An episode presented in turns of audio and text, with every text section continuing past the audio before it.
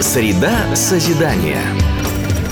Евгений Мелешко и Тамара Вятская приветствуют вас. Поэтому здравствуйте, ныне и присные во веки веков. А мы вам предложим новости недели со среды до среды. Потому что мы с Женей среда созидания. И две прекрасные гости к нам пожалуют. Без гостей среда не та. Да и без нас среда не среда. А какую среду вы, Тамара, предпочитаете? Не ждите, Евгений, что я скажу выходную. Я, Евгений, предпочитаю рабочую, новостную, интеллектуальную, культурную среду. Согласен, согласен, Тамара. И поэтому ныряем не в июньскую теплую цнянку, а в позитивное море новостей. У нас в среде сегодня и мода, и Пушкин, и таможня, и Варвара, и медики. Итак, начинаем. Среди новостей топ. Прошел единый день депутата, когда все депутаты Минского городского совета в администрациях всех девяти районов столицы в течение 12 часов принимали избирателей. И у нас депутат Игорь Кушнеревич об этой практике – очень хорошо, что сделали этот единый день информирования, потому что людям не надо записываться. Есть определенный день, все его уже знают. Реклама дана везде, и народ знает. И народ приходит. Решаем самые разные вопросы. Понятно, житейские, в основном житейские.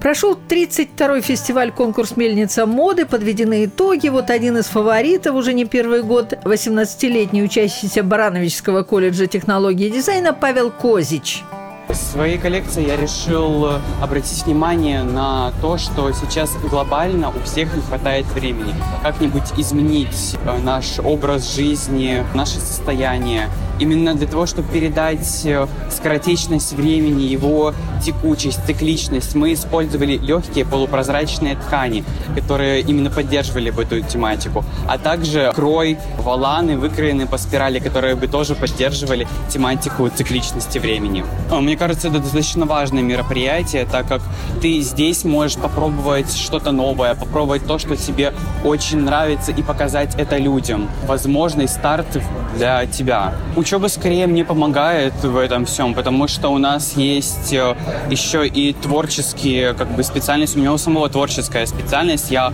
художник-модельер, и у меня есть соответствующие занятия, которые помогают мне развивать композицию, цветоведение. Вот ты себя чувствуешь таким созидателем. Больше да.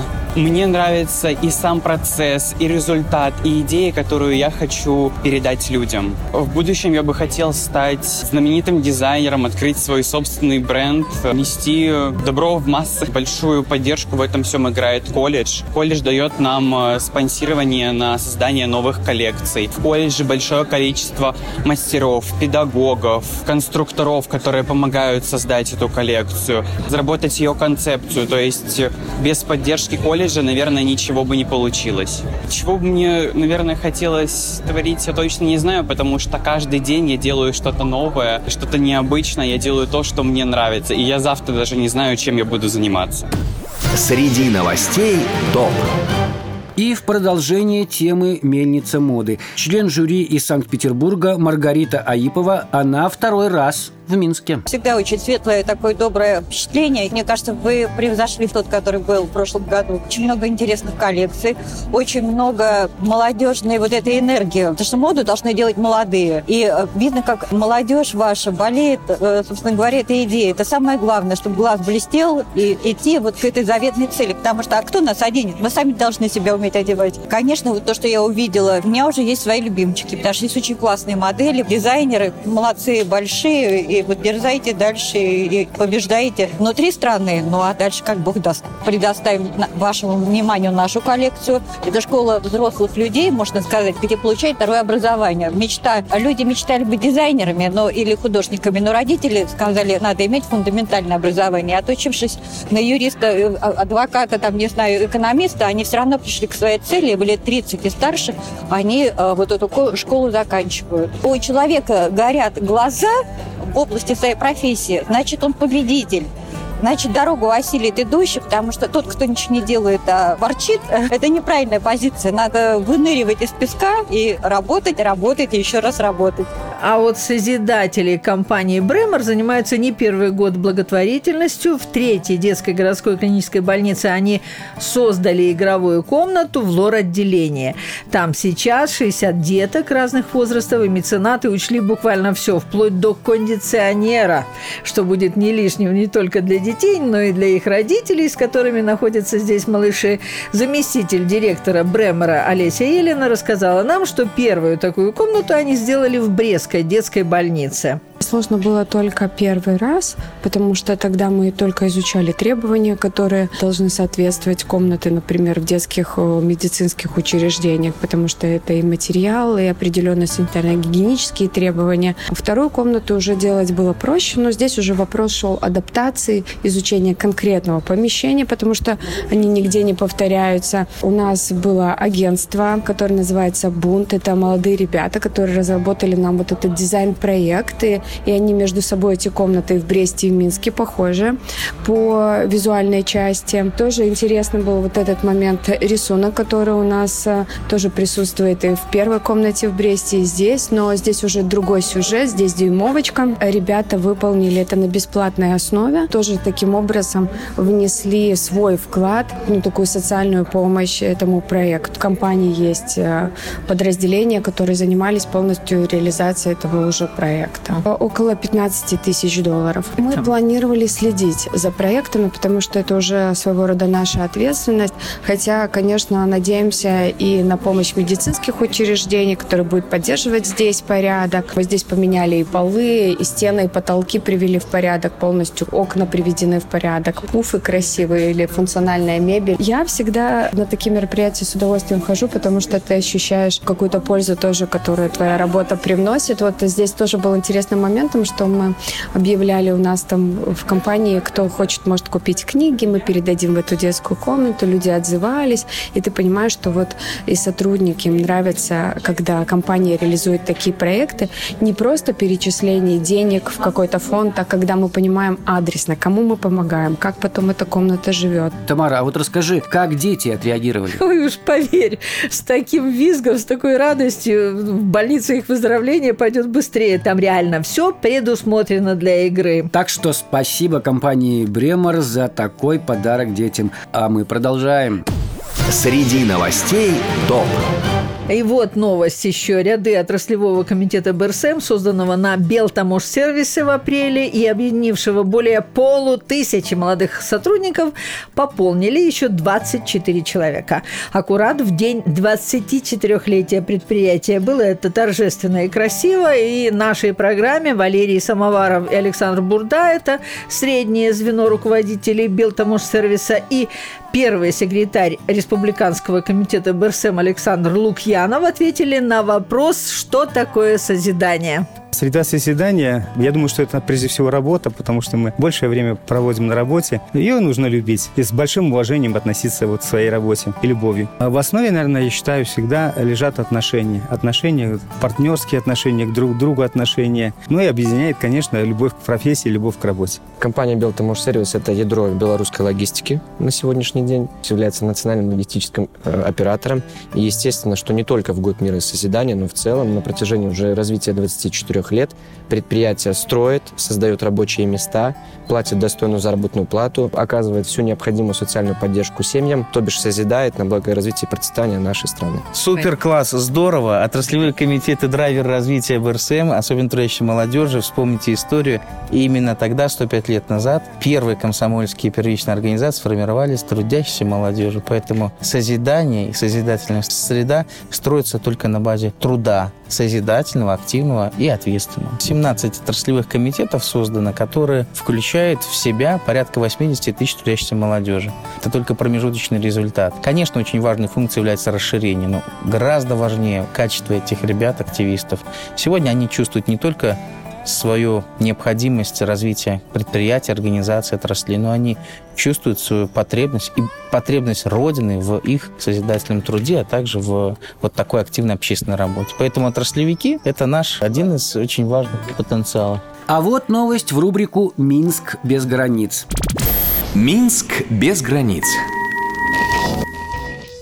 Про наших скажу так. В день рождения Пушкина в его музее на Псковщине появилась выставка про Мицкевича. Ее отвезли туда заместитель директора Музея истории белорусской литературы Олеся Кузнецова и ученый-секретарь музея Наталья Калятчик. Вот она, Наталья, нам и рассказала об этой поездке. Такое культурное событие совместное с Государственным музеем-заповедником Александра Сергеевича Пушкина Михайловская Псковской области с нашим музеем, Государственным музеем истории белорусской литературы. Давно уже договаривались о такой встрече, если быть точным, в прошлом году. И вот счастливый случай. Мы приехали в Пушкинские горы презентовать нашу литературно-документальную выставку «Деды» Адама Мицкевича «История души». Этот год он посвящен 225-летию со дня рождения Адама Мицкевича. Мы красиво открылись и поучаствовали в культурных мероприятиях и в открытии памятника музейщикам на музейной площади в Пушкинских горах. Для меня он и для всех гений солнце русской литературы, классика и связь Адама Мицкевича. Давнишняя их дружба друг к другу, они писали много критики по своим произведениям, но тем не менее сопровождалась теплыми дружескими писательскими отношениями. Пушкину и Мицкевичу было суждено сойтись. Оба знаменитые поэты, оба известные светские львы познакомились и встречались в одних салонах и с удовольствием проводили совместное время. Мицкевич писал о Пушкине. Знакомы недавно, но общаемся много и уже несколько дней друзья. И каждый из них высоко оценивал творчество своего коллеги. Однако дальнейшего развития их отношений не получилось и уже повлияла не литература, а политика. Вот это новость. Ну вот честно, я даже не знала, что они, Пушкин и Мицкевич, Мицкевич были знакомы. Тамара, я тебе больше скажу. Они даже были влюблены в одну и ту же даму, Каролину э, Сабанскую. Но да, развела двух поэтов политика. Ага, а вот нас она соединяет. Прошел огромный концерт российских и белорусских артистов.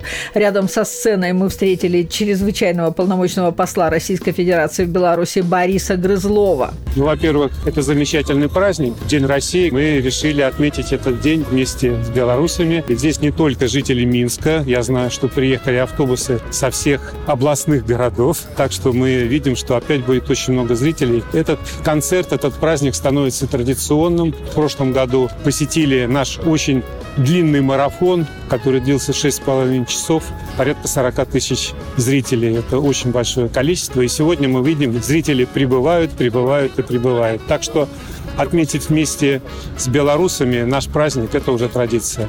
И с певицей Варварой успели мы поговорить перед концертом. Ой, это мне, можно сказать, прям родной дом.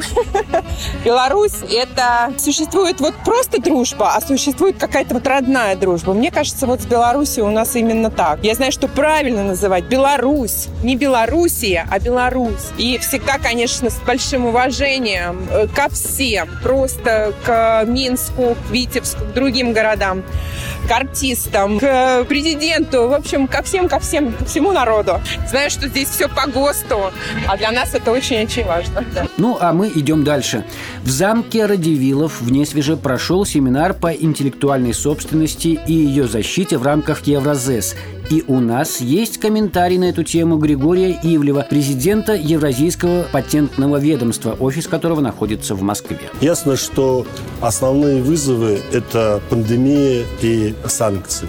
И естественно, что в этих условиях мы увидели, как на территории Евразии экономические связи, культурные связи, финансовые связи значительно окрепли. На это должна откликнуться интеллектуальная собственность.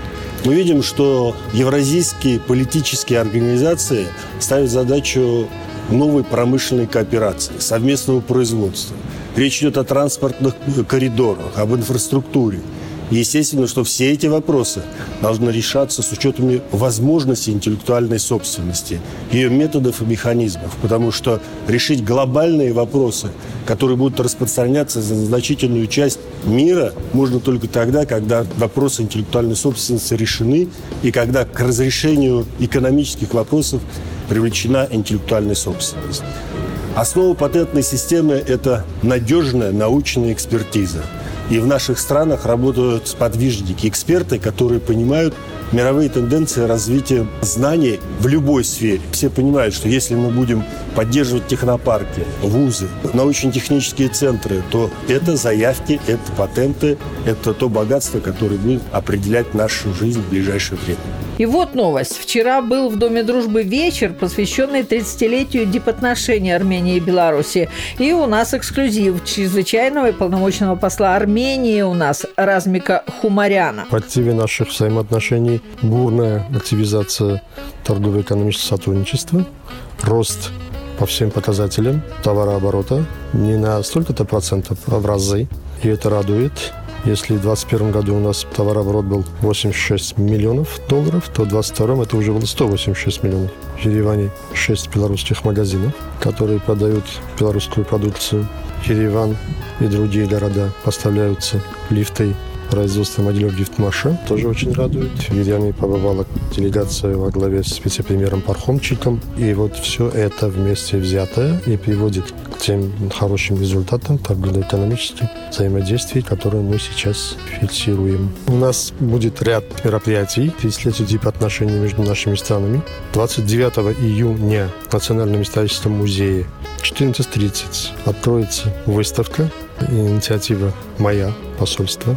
Выставка под названием «Армения глазами белорусского фотографа» и «Беларусь глазами, глазами армянского фотографа». А заодно и в этот же день, перед началом выставки, у нас пройдет церемония гашения юбилейных марок и в Ереване, и в Минске одновременно. У нас сейчас готовится к печати книга про слуцкие пояса по всей Белоруссии. Начнем, скорее всего, со Слуцка, который является культурной столицей Белоруссии в этом году. В октябре будет концерт вместе совместно с фондом Арно Бабаджаняна будет концерт Бабаджаняна, Великий Арно и много еще чего. Да, еще будет конференция у нас научная под названием «Армения-Беларусь. Пять веков совместной истории». В эфире Евгений Милешко и Тамара Вятская с программой «Среда созидания». И давайте уже звать гостью. Давайте. Гостевая среда. Сегодня Всемирный день донора крови и его девиз «Сдавайте кровь, сдавайте плазму, делитесь жизнью и делайте это часто». И с нами главный трансфузиолог Минска, кандидат медицинских наук – доцент, врач высшей категории, заместитель главврача 6-й клинической больницы Ольга Владимировна Климович. Здравствуйте. Добрый день. Спасибо вам за то, что вы нашли время прийти к нам в студию, потому что вот Всемирный день донора, он для вас профессиональный праздник или все-таки нет? В какой-то степени профессиональный, в какой-то степени личный, потому что ты срастаешься с профессией, ты срастаешься э, с теми вопросами, проблемами, которые возникают, с теми людьми, которые рядом работают в команде. И, наверное, это и праздник, и работа, и какое-то творчество, потому что мы каждый раз стараемся придумать что-то новое. Мы хотим всегда порадовать наших доноров, которые отзываются на наш призыв. Мы хотим привлечь к этому внимание не только тех людей, которые работают у нас в профессии, что-то делают, но и, и тех, кто, собственно говоря, занимает определенные посты. Хотелось бы больше привлекать чиновников, и спасибо спасибо им, они откликаются. Например, приходят уже неоднократные наши доноры из администрации президента, из э, Белорусского союза женщин, представители нашего комитета по здравоохранению во главе с Еленой Богдан. Она всегда очень так с радостью отзывается, приводит команду своих сотрудников, которые хотят помочь, э, хотят привлечь к этому внимание, потому что именно в этот день как-то актуализируются все вопросы, которые вокруг донорства есть. Вы знаете, мне в вашем центре центре настолько нравится, что я мало храню фотографии, но некоторые фотографии с моего посещения вашего центра я храню до сих пор, потому что они, правда, трогают душу, трогают сердце, и их хочется сохранять. И вообще в вашем центре все так любовно создано, эти ваши ждуны. Чего ждут ждуны в вашем центре? Они ждут э, тех людей, которые готовы принять участие в ждунорском движении. Ждуны ждут, наверное, каких-то приятных перемен момент, который могут произойти в жизни каждого, когда он участвует вот в тех акциях, которые мы создаем и привлекаем внимание. Ну и вообще они ждут каждого, кто приходит в наш центр. У нас ждуны, у нас есть отделение кушерской иммуногематологии, у нас где-то около 300 женщин ежедневно приходят для обследования конкретно в этом отделении. И приходят они, так интересно наблюдать, когда мы это отделение открывали три года назад, да, вдруг в больнице появилась масса беременных, которые не знали, куда двигаться, как двигаться, но они приходят со своими детьми, мужьями, и они тут по полдня у нас. Поэтому там тоже сидят ждуны, и дети с ними играть. Мы их сделали же разноцветными, а не по всем этажам. Это была идея у нас возникла, воплотил ее в жизнь друг нашей семьи, Александр Баур, это его фирма, купила этих ждунов нам.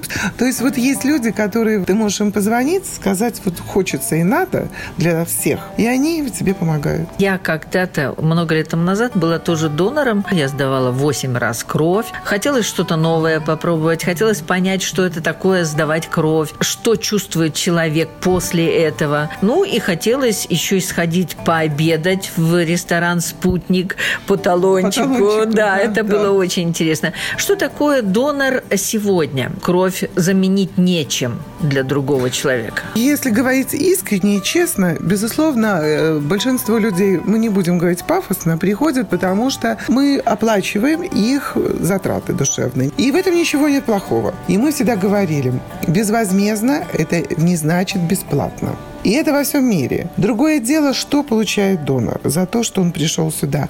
Мы же должны ему сказать спасибо. Мы же должны его поблагодарить. Мы должны его заинтересовать. Это целая система. В нашей стране было решено следующее. Вот дать людям материальную ценность в виде монетизации, любимое слово наших некоторых чиновников. Пусть он себе на восстановление тех затрат, которые он понес, будучи у нас в центре, он купит себе там, ну, фрукты, там, какие-то какие-то там напитки, я не знаю, покушает хорошо, сходит в кафе вкусно или еще как-то.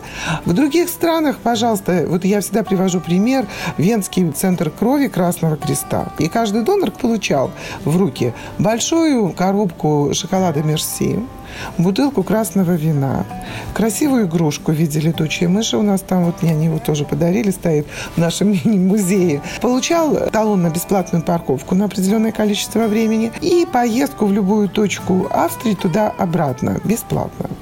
Я всегда задаю вопрос, это много или мало? То есть каждая страна и даже каждая земля, например, во Франции, там, Швейцарии, они решают по-своему эти возможности.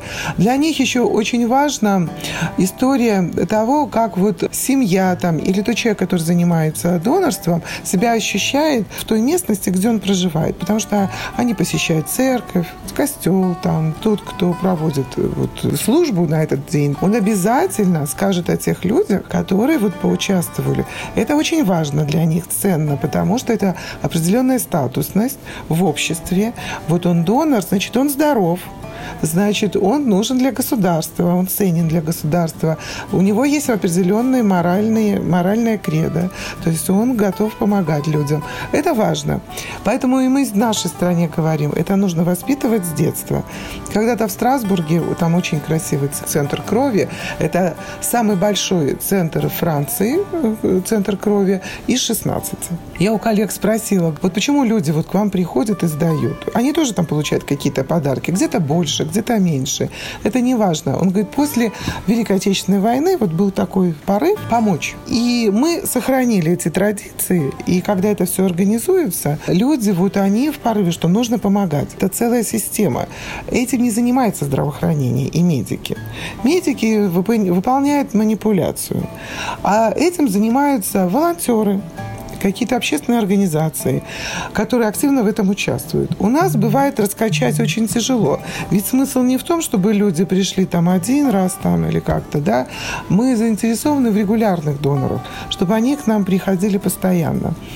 И, безусловно, ну, обновлять те запасы, которые у нас есть. Потому что кровь, мы сегодня уже обсуждали, ее ничем на сегодняшний день не, не заменить. В ней нуждаются.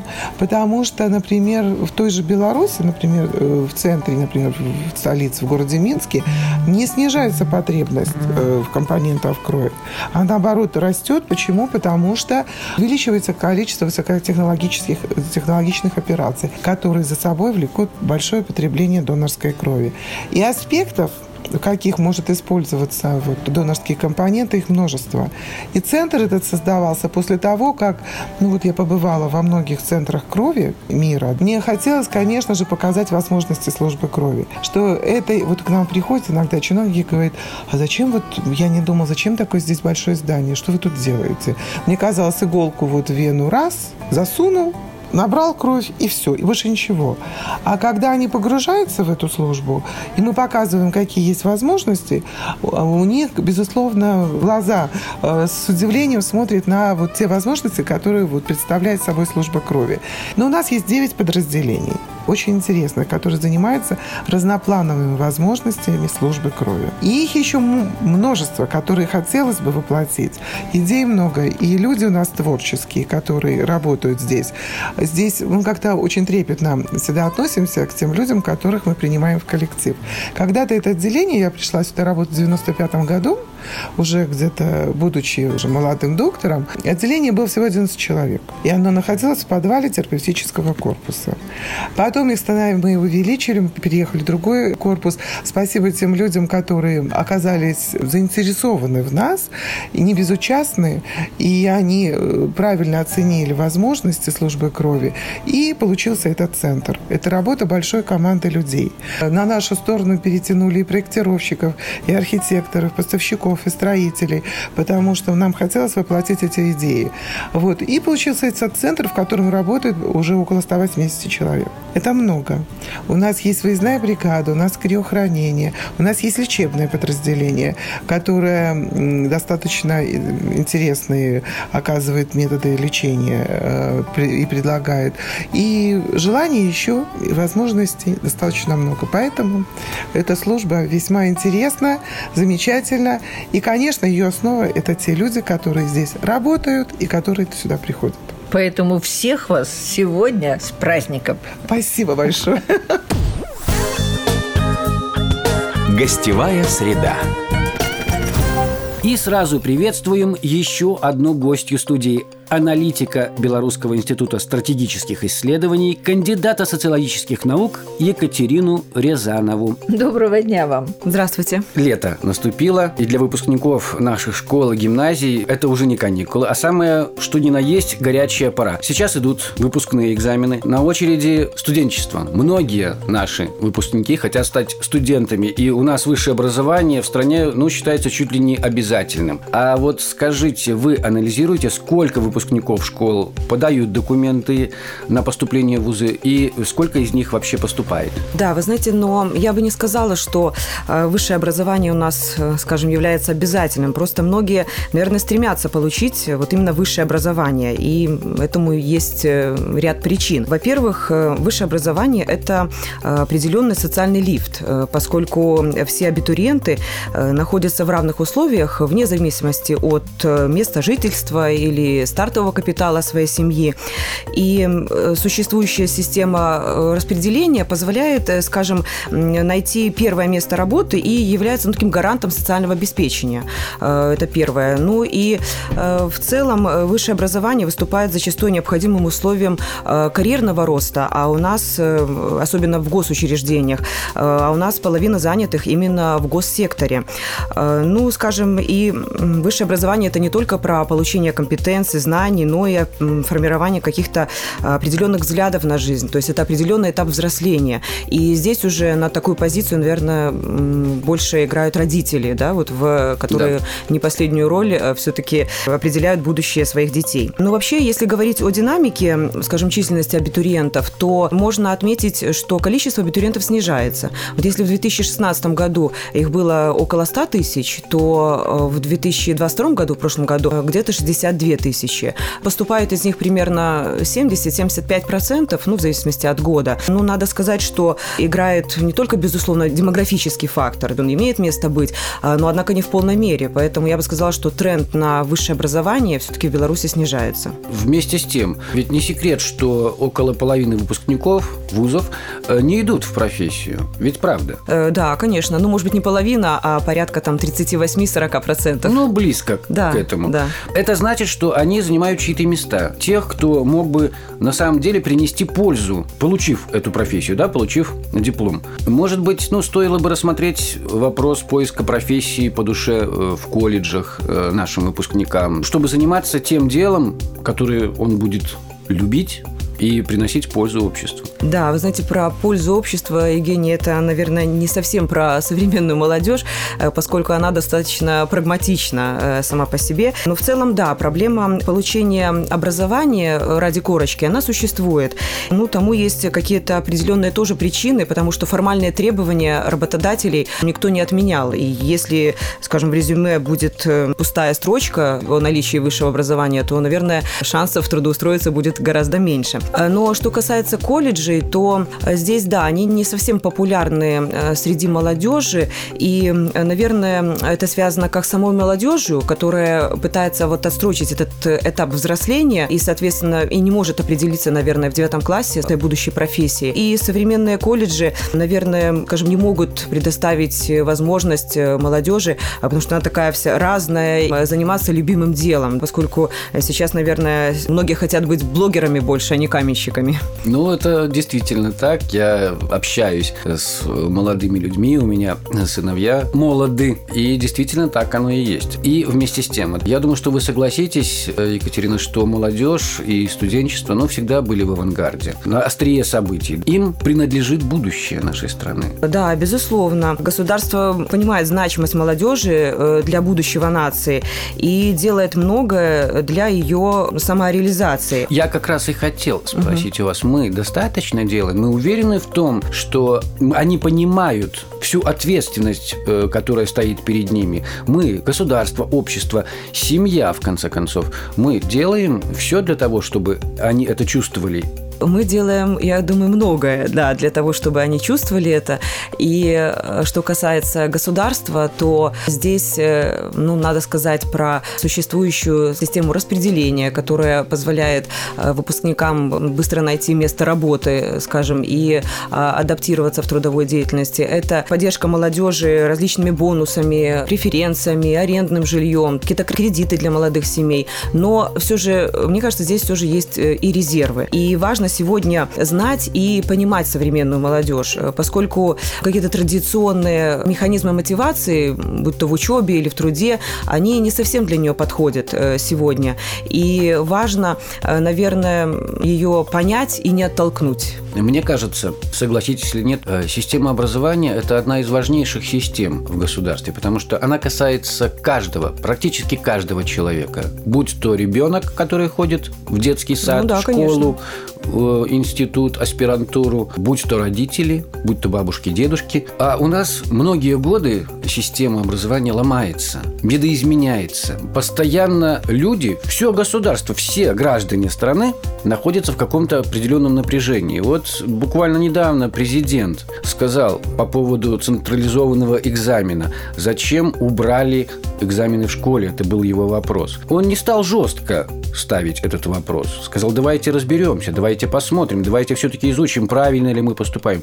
Как вы думаете, к чему мы должны прийти? Мы должны еще в поиске находиться в каком-то? Или давайте, может, устроим какой-то уже многолетний этап, будь то экзамены в школе, или будь то централизованный экзамен, и посмотрим на протяжении там, 5 или 10 лет – какой будет результат, как поступать? Сложный вопрос, э, поскольку вначале нужно отметить, что да, действительно, в нашей системе образования достаточно часто происходят какие-то изменения, ну, можно сказать, назвать это реформами. Вот. Но, скажем, наверное, это обусловлено тоже, реформы, которые проводятся в системе образования, обусловлены ну, необходимостью подстраиваться под э, определенные изменения, в том числе и в обществе, и в том числе под современную молодежь. Обусловлены также процессами глобализации, то есть возможностью молодежи получать и образование в, в других вузах, то есть вот обмен с другими вузами, с другими странами. Поэтому здесь, конечно, вот эти реформы, они, безусловно, неизбежны, потому что мы должны подстраиваться. Но, с другой стороны, вот что касается конкретно вопроса по выпускного, то здесь, ну вот мы в BC проводили исследование в сентябре месяце, которое несколько отразило тоже мнение, настроение как родительской общественности, так и педагогической в отношении экзамена. И вы знаете, в поддержку принимаемого решения в отношении сокращения экзаменов и в отношении того, чтобы часть экзаменов была вот в рамках школы, централизованные экзамены, было то, что снижается нагрузка на выпускников самих. То есть, то есть вот это вот важный фактор. Имеется в виду, что в школе 4, 5, 6 экзаменов, потом вступительные еще 4, 5, 6, и нагрузка именно вот в этот короткий промежуток времени да, э, колоссальная. Очень, да, очень большая. И а пытались от этого уйти, правильно? С одной стороны, да, пытались уйти от этого, с другой стороны, адаптироваться к уже существующей европейской системе, то есть и Российской Федерации, поэтому разные факторы сыграли роль. Ну что ж, спасибо вам за наш разговор. А я напомню нашим радиослушателям, что в студии «Радио Минск» была аналитик Белорусского института стратегических исследований, кандидат социологических наук Екатерина Рязанова. Спасибо. Да, Женя, вот две дамы прекрасных, обе кандидаты наук, обе творят и созидают. Я люблю нашу страну, честно, такие люди у нас умные. Да, Тамара, у нас очень интеллектуальные люди. И это без шуток и без преувеличения. И знаешь, это естественно и логично, потому что у нас среда созидания – среда добра, позитива и хорошего настроения. Да, и вам, дорогие слушатели, того же от всей души желают Тамара Вятская и Евгений Мелешко на всю предстоящую неделю. Среда созидания.